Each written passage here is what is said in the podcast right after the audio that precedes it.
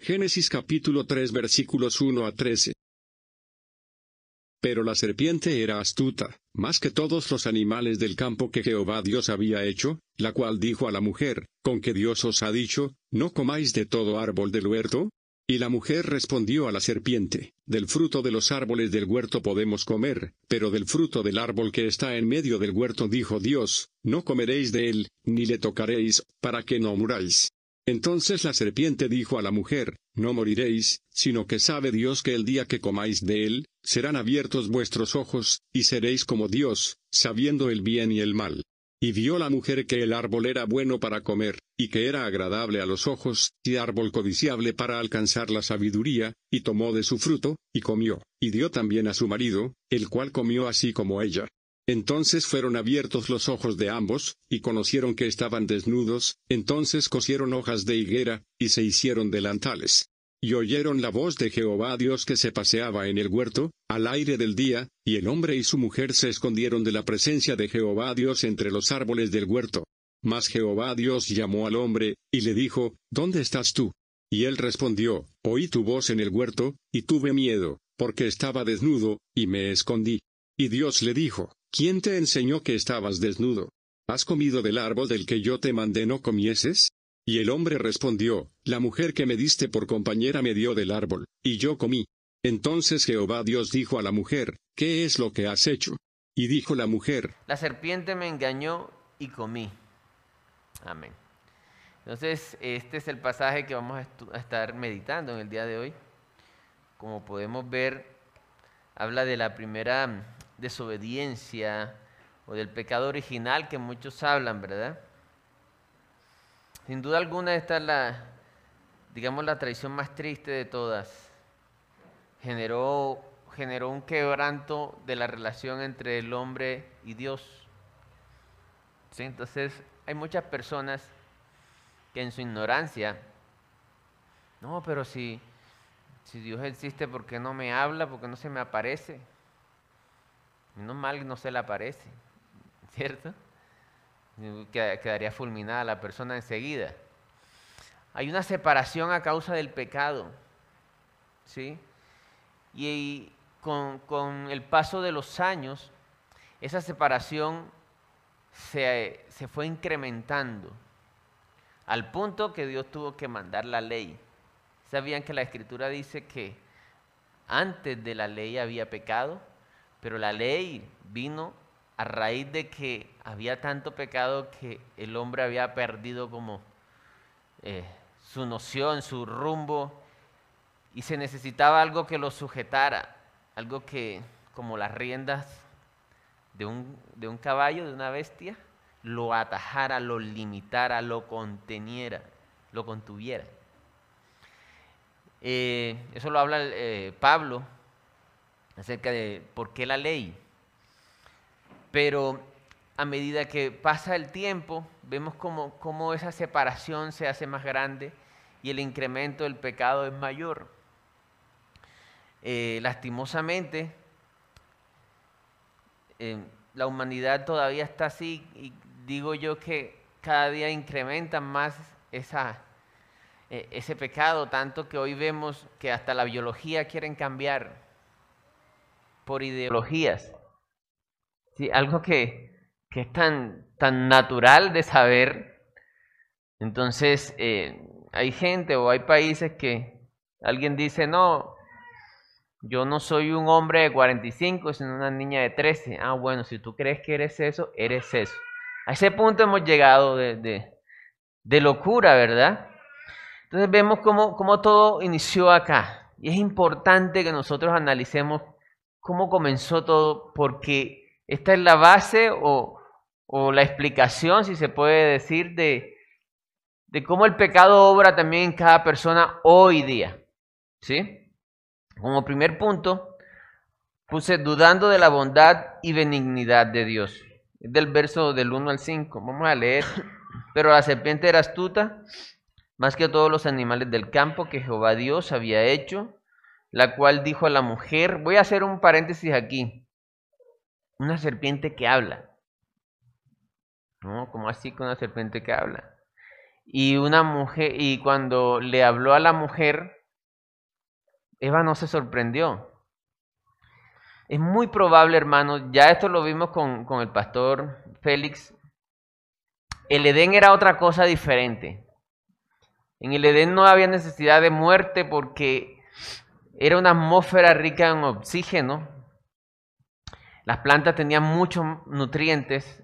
La radiación no pegaba tan fuerte, así que los seres humanos antes del diluvio, inclusive, duraban muchos años.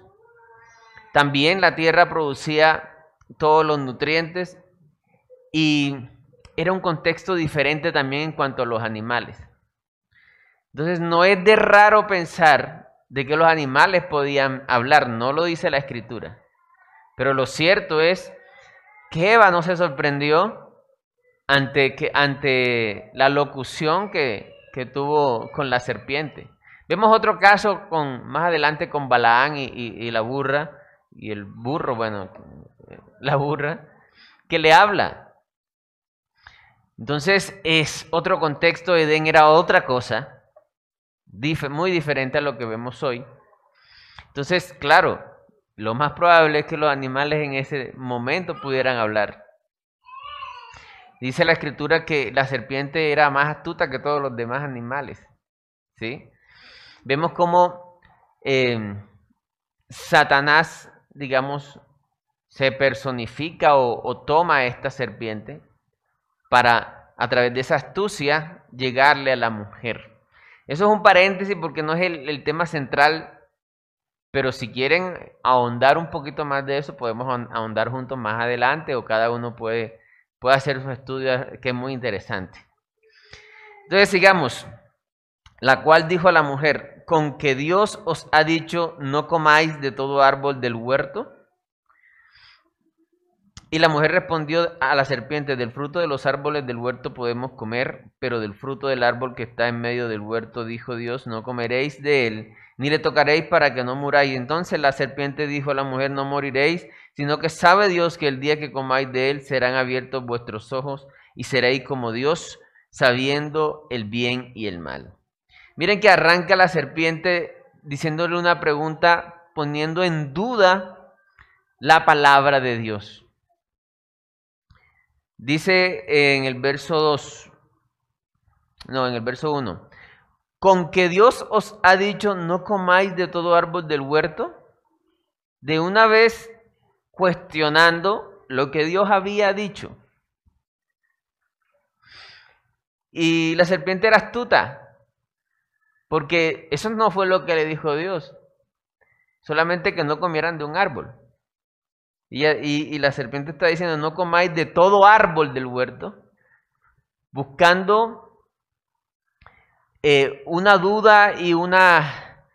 Eh, que la mujer empezara a cuestionar lo que Dios había dicho. Y la mujer respondió, verso 2, a la serpiente, del fruto de los árboles del huerto podemos comer pero del fruto del árbol que está en medio del huerto, dijo Dios, no comeréis de él, ni le tocaréis para que no muráis. Entonces la serpiente dijo a la mujer, no moriréis, sino que sabe Dios que el día que comáis de él serán abiertos vuestros ojos y seréis como Dios. A ver, ya el Señor había dicho, a imagen de Dios los creó. Ya ellos eran como Dios. Ya ellos compartían mucho las cualidades de Dios. En esencia, Satanás lo que le dice a la mujer es, Sí, tú estás bien, muy bien. Pero Dios te está negando algo bueno. Dios te está reteniendo, se está quedando con algo que te puede dar que es bueno. Sí, esa fue, esa fue la, digamos, el dardo. Y no sucede diferente hoy en día. La gente o todos nosotros nos vemos a diario entre dos opciones.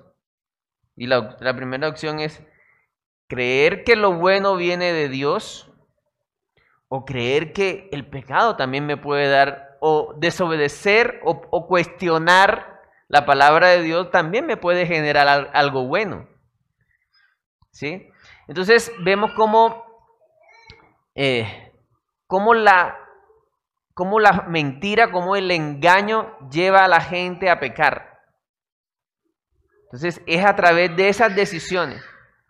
Entonces, eh, hay gente que, por ejemplo, dice, no, pero está trabajando en la empresa, ¿no? No, pero esta empresa lo que le sobra es gasolina. Eso lo he escuchado mucho con los, con los mecánicos. Aquí maneja mucha gasolina y vamos a llevando un potecito para la moto. No pasa nada. Igual nos hace falta. Entonces está, está creyendo una idea que dice, no, es que ellos tienen mucho, es bueno que yo tome un poco de esta gasolina. A ellos les sobra. Además, yo soy más pobre que ellos y necesito.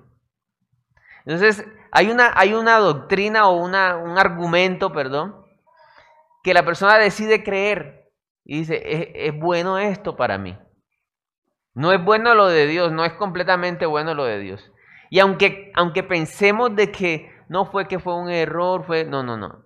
Hubo un momento en, que uno dice en su corazón, allá profundo, dice, es mejor lo que el mundo me está diciendo. Si yo amo al Señor, podemos estar pensando eso. Pero el Señor como que se le olvidó que a esto también es chévere, esto también es bueno. Voy a tomar esto. Y así sucedió con Eva. Vamos a leer un poquito un texto que habla muy bien de eso. Eh, vamos al libro de Santiago, capítulo 1, del verso 13 al 17. Vamos a leer ahí. Dice así la palabra de Dios. Cuando alguno es tentado, cuando alguno es tentado, no diga que es tentado de parte de Dios, porque Dios no puede ser tentado por el mal, ni Él tienta a nadie, ¿sí? sino que cada uno es tentado cuando de su propia concupiscencia es atraído y seducido. Concupiscencia habla de un deseo malo, un deseo por lo malo. Entonces la concupiscencia después que ha concebido, da a luz el pecado o sea que el pecado no es simplemente algo que yo hice ya, viene de adentro. No son errores. Eh, da a luz el pecado y el pecado siendo consumado da a luz la muerte.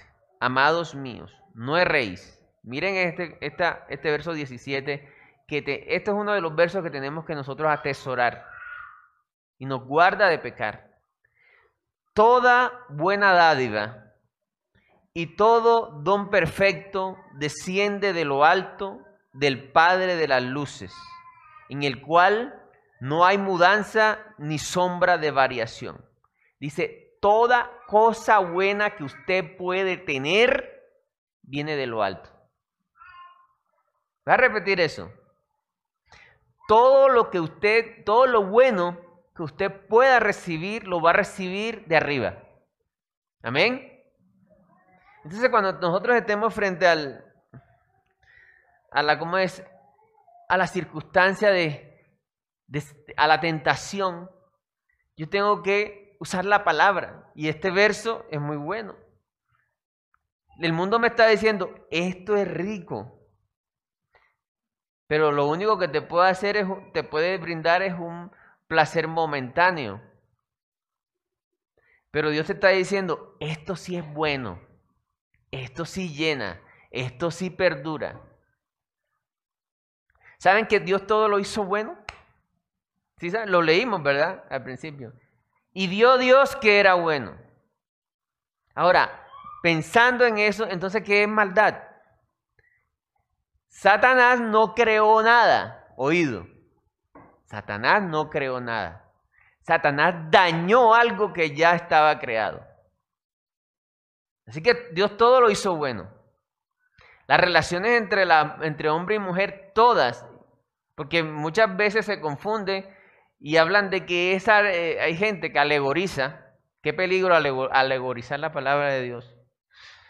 Gente que alegoriza y dice, esta tentación fue, tiene que ver con la parte sexual que, Eva le ofreció a Adán. ¿Se han escuchado eso? eso? Puras mentiras. Están satanizando las relaciones entre hombre y mujer. Y eso es un mal también que le están haciendo a la humanidad. Entonces cuando Dios hizo, le, los dijo, multiplíquense y llenen la tierra. O sea, Dios bendijo las relaciones. ¿Qué pasa? Que el ser humano, a través del pecado, lo daña todo. Entonces Dios, eh, voy a poner un ejemplo que se me ocurre en este momento, ¿verdad? Díganme ustedes, de, pronto no es un ejemplo muy, muy bonito, pero, pero sirve. Díganme ustedes, ¿un inodoro es bueno? Pues claro. Eso. Es bueno, cierto. Ahora, ponga el inodoro al lado del comedor cuando usted come, donde está comiendo.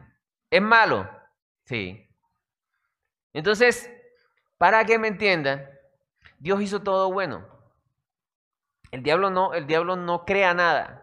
El diablo daña lo que Dios hizo. Pero lo, daña, lo dañó fue con el consentimiento del hombre al aceptar la doctrina de él. Entonces todo se trata dentro de nosotros en lo que creemos y no creemos. Y el peligro es cuando nos engañamos a nosotros mismos creyendo que estamos bien, cuando estamos, cuando el fruto de nosotros no es bien.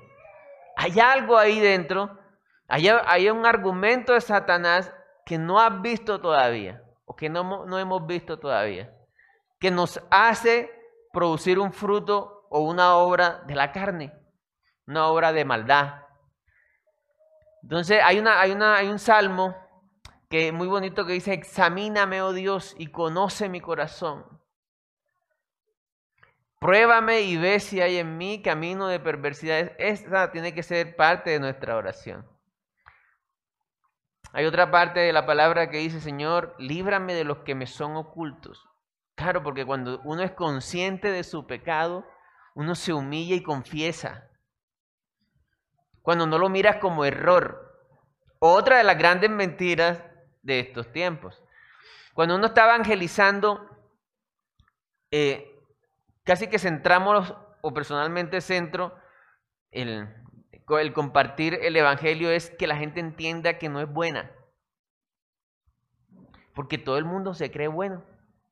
Si usted eh, eh, habla con algún criminal, muy probablemente le va a decir, yo hice eso porque me tocó. ¿Cuántos han escuchado eso? Yo violé no sé cuántos niños porque es que se me metió un demonio. O sea, yo soy bueno. Fue que un demonio se me metió dentro. Eso se llama justificación y lo vamos a ver ahorita. Entonces, hermanos, en sí la tentación entró porque Eva abrió su corazón a una palabra diferente, puso en duda lo que ya Dios le había dado. Ya Dios le había dado la semejanza. Y y, todos los árboles, según lo que leímos en las, según lo que estudiamos, todo era bueno. No solamente el árbol ese prohibido era el único bueno. Imagínense, tiene todo eso yendo para que coma, de puros árboles buenos, sabrosos todos. Y Dios le dice, no comas de ese, porque el día que lo comas morirás. Entonces eh, se dejó engañar. Empezó a abrir su oído, su corazón, a una cosa diferente a lo que Dios había dicho. Y es lo que nosotros hoy en día tenemos que guardarnos. Satanás es el padre de la mentira. Satanás es el, es el príncipe de este mundo. Así que el cristiano tiene que estar en este mundo, pero con el corazón en el cielo. Amén. Nosotros somos la sal de este mundo, dice la Biblia. La luz. Vamos a leer lo que dice Juan, el Evangelio de Juan, capítulo 8, versículo 44. Mire lo que dice el Señor. Está eh, reprendiendo a los fariseos a ver si alguno de esos entiende que es malo y él pueda rescatarlo. En ese contexto, el Señor dice, vosotros sois de vuestro padre el diablo, y los deseos de vuestro padre queréis hacer. Él ha sido homicida desde el principio y no ha permanecido en la verdad porque no hay verdad en él. Cuando habla mentira, de suyo habla, porque es mentiroso y padre de mentira. Lo único que se inventó el diablo fue la mentira. Fue lo único. De ahí para adelante el mal empezó a, a incrementarse. Por eso que mucha gente dice, no, si yo de vez en cuando digo mentira, bueno, imagínate. O sea, estás incurriendo en, el, en la base de todo pecado, que es la mentira. Cuando alguien, digamos, comete un homicidio, mm, que yo he escuchado, los entrevistan y dicen, es que si yo no lo hago, otro lo hace. Empiezan a justificarse. Es que si lo mandaron a matar es porque seguramente él hizo cosas malas. Antes yo estoy haciendo un bien. Entonces hay una justificación. Hay una mentira. Y nuestro, en nuestro caminar diario, nuestra guerra espiritual, es cada día blindarnos y purificarnos de esas mentiras y abrazar cada día desde, el corazón, no desde lo exterior, desde el corazón la verdad del Señor. Eh, ¿Cómo obra el pecado, por ejemplo, dentro de cada uno de nosotros? Vamos a mirar Romanos, vamos a mirar Romanos capítulo 7, verso 11. Dice así la palabra de Dios. Porque el pecado tomando ocasión por el mandamiento, Miren qué fue lo que pasó acá. ¿Qué hizo Satanás? Usó la misma palabra que ya había sido dicha y la torció. Con que Dios os ha dicho que no pueden comer de ningún árbol del huerto. Y Dios lo que había dicho, coman todo menos de ese. Dice, porque el pecado tomando ocasión por el mandamiento me engañó. ¿Quién habla eso? ¿Quién me dice? El apóstol Pablo uy, el apóstol Pablo fue engañado, pues sabe que la bendición es que descubramos o entendamos que cuando pecamos somos engañados. ¿Sabe cuál es el problema? Cuando creemos que no hemos pecado, que no hemos hecho algo malo, porque ahí el Señor no puede obrar. Es sino en la confesión y en el arrepentimiento. Porque el pecado tomando ocasión por el mandamiento me engañó y por él me mató dice el 12, de manera que la ley a la verdad es santa y el mandamiento santo, justo y bueno. Entonces, aquí vemos cómo, cómo podemos ver cómo obra Satanás, usando lo que ya es bueno y tergiversándolo. Como lo hablamos desde el principio, lo que hace Satanás es dañar lo que ya ha sido bueno. Hermanos, Dios todo lo hizo bueno. Amén. Dios todo lo hizo bueno. El mal es una putrefacción de algo que ya ha sido, que en un principio fue hecho bueno. Un cuchillo es para hacer la comida, ¿cierto? Pero mucha gente lo usa para matar a otros. Entonces el cuchillo es malo. El mal uso de ese cuchillo. Yo recuerdo, no sé, los que tienen de mi generación para atrás, si recuerdan, cuando salió el pegante para zapatos, ¿sí se acuerdan? El boxer que llama uno, ¿no? Esa es la marca. ¿Quién se iba a imaginar que unos años después lo cogieran de vicio eso? Yo no creo que el fabricante del boxer dijo, voy a hacer una droga impresionante. El fabricante pensó en hacer un producto para pegar. Ya. No más. Pero el hombre y el pecado y el engaño tergiversan y terminan dañando todo, hermano. Entonces, eh, ya entendemos que el pecado es un engaño. Ahí mismo en, en Hebreos, vámonos a Hebreos, Hebreos 3, 13. Antes, exhortados los unos a los otros cada día, entre tanto que se dice hoy, para que ninguno de vosotros se endurezca por el engaño del pecado. El pecado, hermano, es un engaño. El pecado es un engaño. Vamos a mirar ahí eh, atrásito de Hebreos en Efesios 4:22. Este texto me gusta mucho a mí personalmente. Me ha ayudado mucho. Efesios 4:22. Dice, en cuanto a la pasada manera de vivir, despojaos del viejo hombre que está viciado conforme a los deseos engañosos. ¿Sí? La serpiente generó en Eva un deseo engañoso. Eva se lo compró. Entonces, ¿qué es un deseo engañoso? Algo que te promete algo, una cosa que te promete algo bueno, pero es mentira. Voy a repetirlo, un deseo engañoso es algo que te promete algo bueno. Una cosa que te promete algo bueno, pero es mentira. Un deseo engañoso. Ser mujeriego es bueno. Entre más mujeriego, más macho eres. Eh, he visto casos de hombres así y terminan sus vidas solos y ningún hijo lo quiere. Porque no, tuvo tantas mujeres que no estuvo con ningún hijo. Y las mujeres solo les interesa lo que él dejó. No es bueno. Pero compramos ese engaño o, se compra ese engaño. Entonces el pecado es un engaño. ¿Qué pasó? Entró el engaño. Se, tergiversó la palabra de Dios y Satanás es muy, astuto. Satanás puede estar obrando, puede estar eh, entorpeciéndonos a nosotros, por ejemplo, con, con decirnos, no es que tú vas siempre a la iglesia y por eso eres bien. Así que estás bien ellos son los que están mal. Entonces empezamos eh, de esa manera sutil a estar, a estar eh, no tener un corazón arrepentido delante del Señor y no examinarnos. Pasa, por ejemplo, cuando eh, hicimos algo bueno y vemos que el otro no lo hizo tan bien y entonces nos engañamos, nos decimos, empezamos a tener jactancia. Entonces hay que tener mucho cuidado en eso.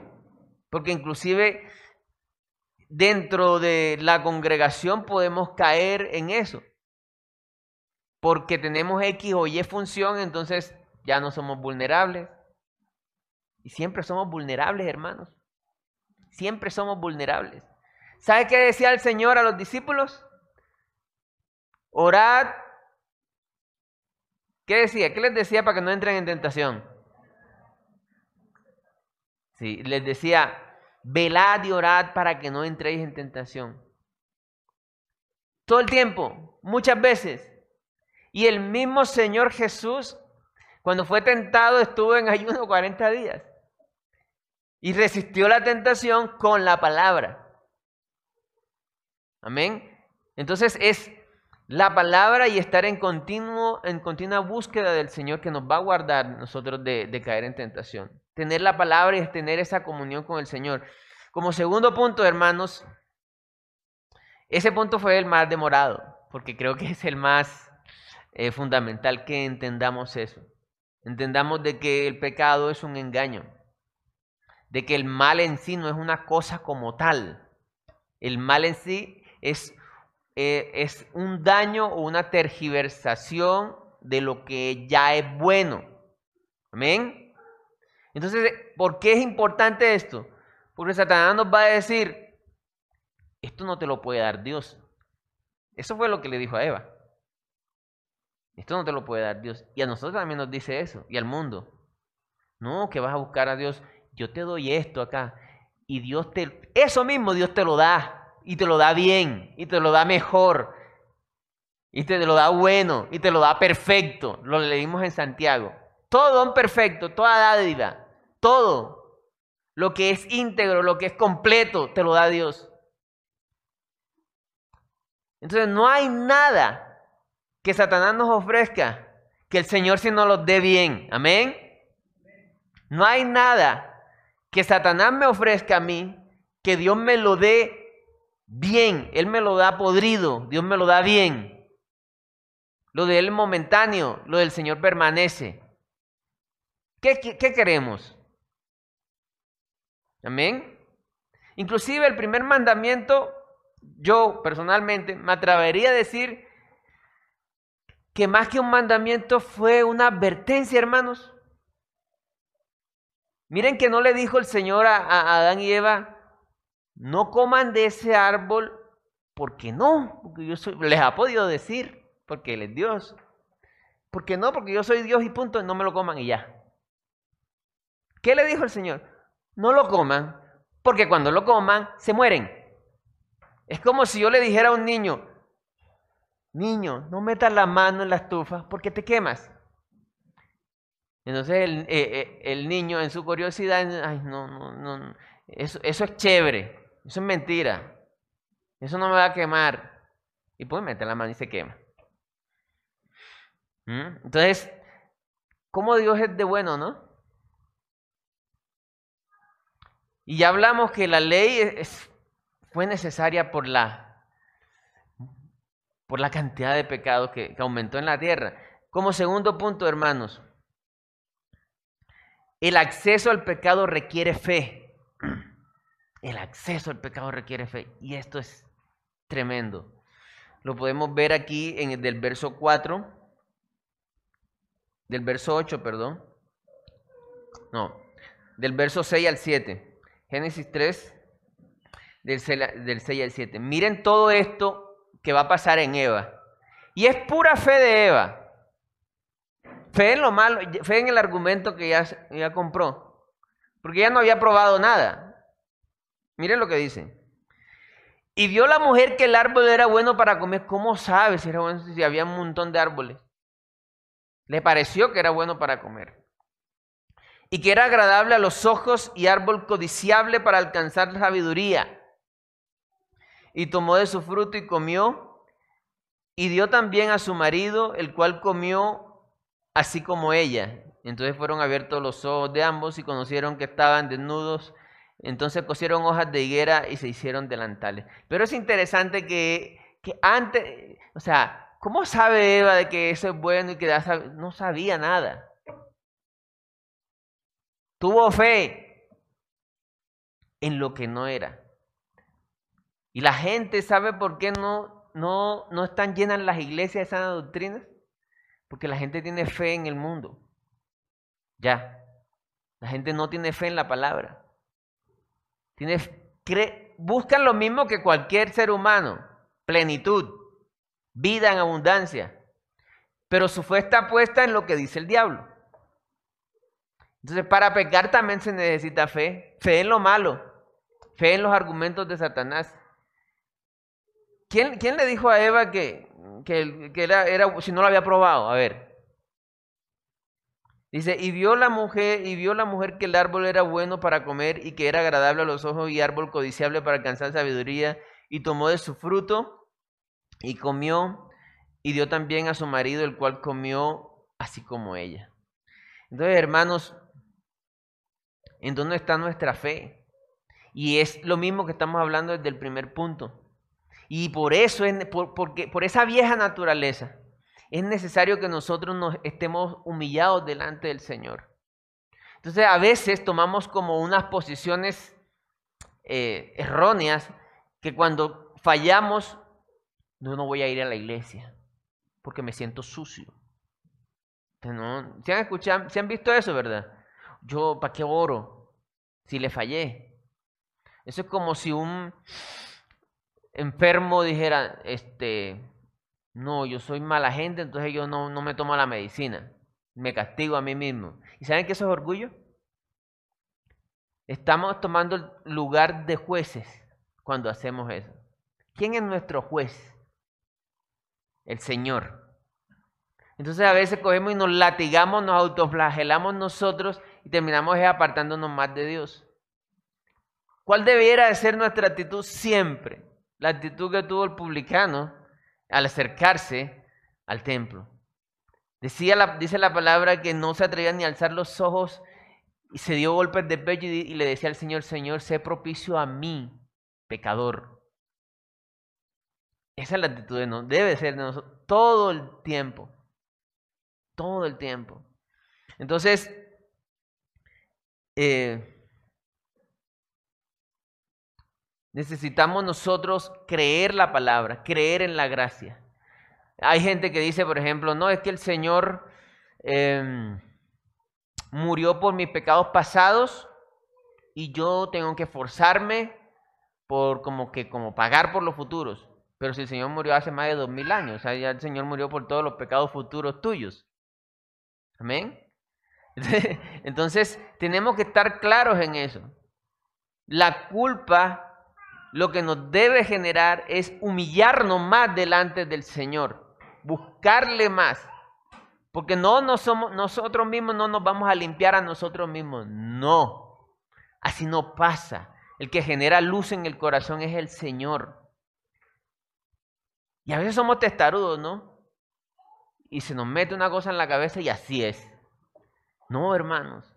Tenemos que buscar siempre delante de Dios que Dios sea humillándonos, que nos lleve a un continuo arrepentimiento, para que de esa manera podamos ser más llenos del Señor. Y en la medida que somos llenos del Señor, podemos dar a los demás. Amén. En Génesis 2.24, 2.25, eh, y estaban ambos desnudos, Adán y su mujer, y no se avergonzaban. No tenían esa, esa culpa, esa vergüenza. Ya empezaron a sufrir la vergüenza después de, que desobedecieron al Señor.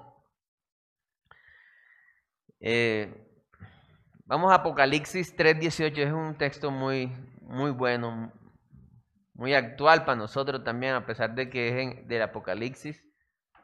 Apocalipsis capítulo 3, verso 18. Dice así la palabra de Dios. Por tanto, yo te aconsejo que de mí compres oro refinado en fuego, para que sea rico, y vestidura blanca para vestirte, y que no se descubra la vergüenza de tu desnudez. Y unge, unge tus ojos con colirio, con colirio para que veas. ¿Quién es luz? ¿Quién nos deja ver las cosas como son? El Señor. Entonces nosotros no podemos creer que sabemos cómo funciona el cristianismo sin el Señor. No podemos hacerlo. Inclusive yo cuando leo esta palabra tengo que tener un corazón eh, humillado para que el Señor eh, me haga entender bien su palabra. Entonces, ¿en qué tenemos nosotros la fe? A veces la tenemos en nosotros mismos.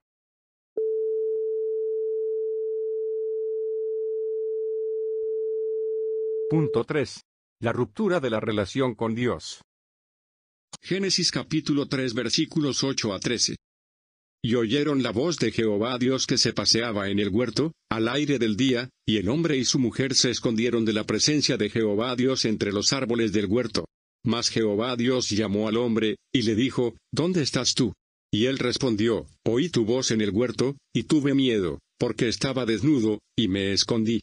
Y Dios le dijo, ¿Quién te enseñó que estabas desnudo? ¿Has comido del árbol del que yo te mandé no comieses? Y el hombre respondió, la mujer que me diste por compañera me dio del árbol y yo comí. Entonces Jehová Dios dijo a la mujer, ¿qué es lo que has hecho? Y dijo la mujer, sí Señor, yo comí. Perdóname Señor. Dijo, la serpiente no fue culpa mía, fue de la serpiente. La serpiente me engañó, la serpiente que tú creaste Señor, que tú pusiste ahí en el huerto. La serpiente me engañó y comí. ¿Se dan cuenta cómo se rompe la relación? Y se dan cuenta de que lo necesario que es confesar, humillarnos y reconocer. Se rompió la relación. Nosotros para estar en comunión con el Señor, lo primero es la confesión y el arrepentimiento. Alguien aquí me dice de si ha pasado un día, un día en que no hayan cometido un solo pecado. ¿Cierto que no? Multipliquémoslo por, por el año y por los años de vida. Es una montaña de pecado. Así que ¿con qué cara nosotros vamos a presentarnos a Dios como los buenos cristianos? ¿Con qué cara? ¿Cómo le decimos al Señor, yo soy bueno, Señor? A veces no se lo decimos, pero lo sentimos, lo, lo, tenemos en el corazón. No, ¿sabes que si hay algo bueno en un creyente porque Dios lo puso ahí? Y eso va conforme a la escritura, porque la escritura dice, toda la gloria es para quién? Para el Señor. Así que si yo digo, yo soy un cristiano de un buen desempeño, estoy diciendo, Señor, tú, tú eres teso, pero yo también, yo soy bueno voy ahí. ¿Saben que lo que diferencia a un cristiano fructífero a un cristiano que no, no produce mucho fruto, porque si es creyente, algo de fruto se le va a ver, dice la palabra, es la, es la fe en la palabra de Dios. Es que tanto ha creído la palabra de Dios. ¿Qué tanto has creído la palabra de Dios? Y esto es, hay que ser muy intencionales en esto. Porque solemos engañarnos. Sí, yo creo esto. Pero del corazón no se evidencia y no se evidencia el fruto. Aunque digas que lo crees, desde adentro no lo estás creyendo.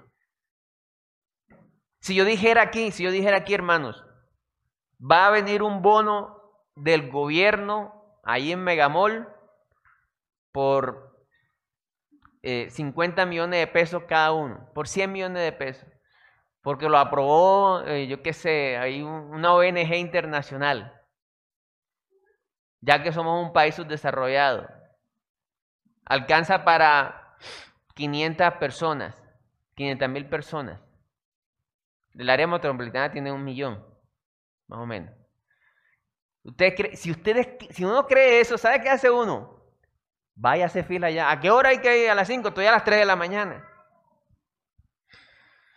La fe sin obras está muerta. Cuando yo creo algo, actúo conforme a lo que creo. Amén. Entonces, la primera oración ante el Señor es que Dios nos ayude a creer de verdad su palabra. A creer, a aceptarla. Amén. Entonces, eh, vamos a leer Juan, ya, ya me pasé el tiempo, pero ya casi termino. Juan 3, el Evangelio de Juan. Juan 3, del 19 al 21. Y esta es la condenación, que la luz vino al mundo. Y los hombres amaron más las tinieblas que la luz, porque sus obras eran malas, porque todo aquel que hace lo malo aborrece la luz, como le, como le pasó a Adán y Eva ahorita, se escondieron y no viene a la luz para que sus obras no sean reprendidas. Y miren este autoengaño de esta primera pareja. Ellos sabían, si ellos estuvieran convencidos de que no habían hecho nada malo, no se esconden. Ellos sabían que habían hecho algo malo. Y aún así se mintieron a ellos mismos, culpándose, terminando, culparon, el hombre culpó a la mujer, la mujer a la serpiente y los dos culparon a Dios. El autoengaño. Aborrece la luz y no viene a la luz para que sus obras no sean reprendidas. Mas el que practica la verdad viene a la luz para que sea manifiesto que sus obras son hechas en Dios. Algo que tiene un creyente es que es valiente. ¿En qué sentido? En que, en que a pesar de que cometió pecado, va y lo confiesa. Se arrepiente. Si es contra un hermano, va y le pide perdón. ¿Sí? pero de corazón la embarré, estoy mal, pequé contra ti. Es como especie de una humillación, sí. Entonces, tenemos que practicar la verdad, la sinceridad delante de Dios para, aunque esa luz nos va a poner a nosotros en descubierto y nos va a, a, dejar que se exponga la putrefacción que podamos tener, hay que hacerlo, hermano hay que hacerlo. A veces nosotros, bueno, el mundo nos enseña a poner caras. Dios te enseña a ser sincero. ¿Se dan cuenta de eso? El mundo, tú ves eh, los comerciales, puras caras, pura risa, todo es felicidad. Y después escucha, tiene depresión, se separó, se suicidó. Bueno, y ese no era el del comercial que estaba muerto de la risa. Bueno, ese es el mundo. Dios nos enseña que seamos sinceros. No podemos ir con, con cara de los perfectos delante de Dios y también eso tiene que ser reflejado ante, ante nuestros hermanos. ¿Saben? Porque eso se percibe. Tenemos que andar en sinceridad, andar en luz. La ruptura de la relación con Dios empieza porque se justificaron. Porque no dijeron, sí, pequé. No, Señor, no, fue la mujer. No podemos, hermanos, en Cristo para otra vez este, volver a reconciliarnos con el Señor y mantenernos así es a través de la confesión, de la humillación. Y pecamos todos los días, así que hay que humillarse todos los días, hermanos.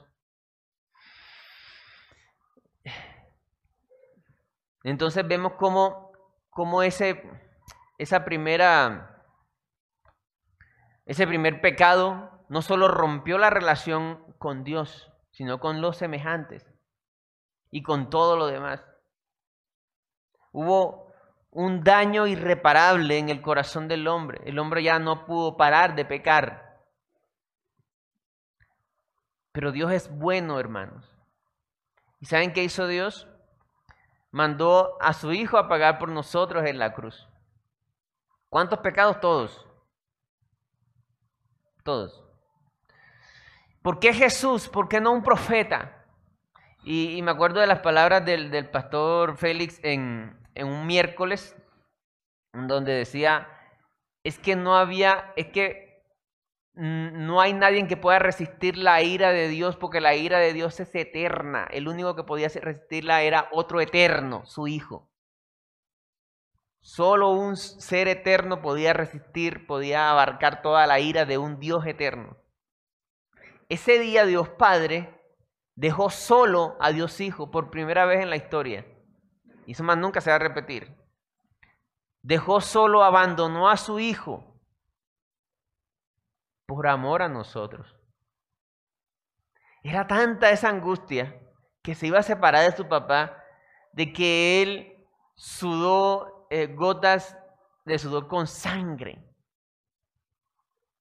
Sabemos por la palabra que Jesús era completamente Dios, pero también completamente humano. Para poder entendernos y para poder pagar por nosotros, tenía que ser completamente humano. Y esa angustia tan terrible, no era por los clavos, eso dolió, claro que sí. Era porque su papá lo iba a abandonar en la cruz. Al mediodía se oscureció el cielo. Y su papá, Dios Padre, le dio la espalda a Dios Hijo. Por amor a nosotros. Por amor a nosotros, hermanos. Para que podamos un día nosotros, reconociendo nuestra culpa, poder acceder a, Dios nuevamente. Entonces Dios siembra una nueva naturaleza. Estamos, según la palabra, estamos con, con el arras, con el adelanto de la redención completa. La redención completa vamos a tener cuerpo nuevo. Pero mientras que esa redención completa se culmine, tenemos un viejo hombre que tenemos que someterlo. Y no lo sometemos nosotros, lo somete Dios a través de nuestra fe, nuestra rendición al Señor. Y en la medida que hagamos eso, podemos ser efectivos en el reino de los cielos. Es, es increíble cómo cómo el Señor obra primero en nosotros antes que nosotros podamos hacer algo por Él. Y lo tenían clarito los apóstoles. Me gusta mucho el ejemplo de la mujer samaritana, hermanos. Y con esto termino, ya llevo siete minutos pasados. la, mujer samaritana llega a buscar agua a las 12 del día con severo sol, donde no había nadie. ¿Por qué hace eso? De la vergüenza que tenía. Porque había sido muy terrible ella. Había tenido, tenido siete maridos. ¿Seis? cinco, perdón. Le metí como dos más. Cinco y el que tenía ahora no era, no era el marido. Entonces, entonces esta mujer está con esa vergüenza, no quería tener relación con ninguno. Llegó a esa hora. Se le acerca un hombre en ese tiempo que un hombre le hablara a una mujer ya era teso, era mal visto. Y segundo, un samaritano, un pueblo que era enemigo de los, perdón, un judío, un pueblo que era enemigo de los samaritanos. Entonces esta mujer se sorprendió y esto, ¿por qué me, por qué me habla a mí? Luego él le dio a entender que conocía todas sus, porque, todas sus, sus, sus horrores. Dios, el Señor Jesús, conocía todos los horrores de, la mujer samaritana. Cuando ella entendió que un hombre, a pesar de que conocía todos los pecados que ella había hecho, aún así la estaba amando, eso lo quebró a ella, la quebró. Ella no pudo resistirse a tanto amor. Y no le importó más nada. Tiró ese cántaro por allá y se fue a anunciar al pueblo, decirle, he encontrado al Cristo. No le importó más nada. Nosotros somos, nuestra labor en, en, el Evangelio es producto de lo que recibimos del Señor, de lo que creemos primeramente y de lo que Él hace en nosotros. Amén. No podemos pretender ser creyentes desde nuestra fuerza y desde nuestra iniciativa propia. No se puede, eso es hipocresía y fariseísmo. Si, si, esa palabra existe, bueno, no se puede. Primero es llenarnos del Señor, entender, creer. Yo no puedo intentar obedecer la palabra sin primero recibir de la palabra, interiorizarla, llenarme de su Espíritu Santo, convencerme. Y si no estamos convencidos, hermanos, digámoselo al Señor. Hubo un hombre una vez que se le acercó al Señor y le dijo, Señor, eh, ten, eh, ten misericordia de mí porque me falta fe. Tenemos que tener esa sinceridad también con el Señor. No, decir, no mostrarnos, sino tenemos que tener esa sinceridad. Amén. Y es en la luz, cuando yo estoy en la luz, que el Señor obra. Señor, me falta fe. Señor, soy esto, soy esto, soy lo otro. Lo que no tuvo Adán y Eva. Es el camino tanto para ser salvo como para continuar en la vida del creyente. La confesión, el arrepentimiento, la humillación delante de Él, todos los días, hermano. Amén. Vamos a orar. Señor, yo te doy gracias por esta tu palabra. Ayúdanos, Señor, a tener una relación genuina contigo, a ser fructíferos, Señor, a poder ser llenos, a llegar a ser llenos de tu Espíritu Santo en la medida que te creamos a ti, creamos tu palabra, entendamos que tú eres el que tiene lo bueno para nosotros y no el mundo, Señor. Hasta que podamos ser llenos, Señor, y, y de lo que tú nos das, poder darlos a otros, Señor de lo que hemos recibido de ti, poder dar a otros, de manera que tú te lleves la gloria siempre, Señor. Ayúdanos en esta mañana, en este día, Señor, a poder expresarnos delante de ti, entregarnos delante de ti, Señor, y bendecir a nuestros semejantes. En el nombre de Jesús. Amén.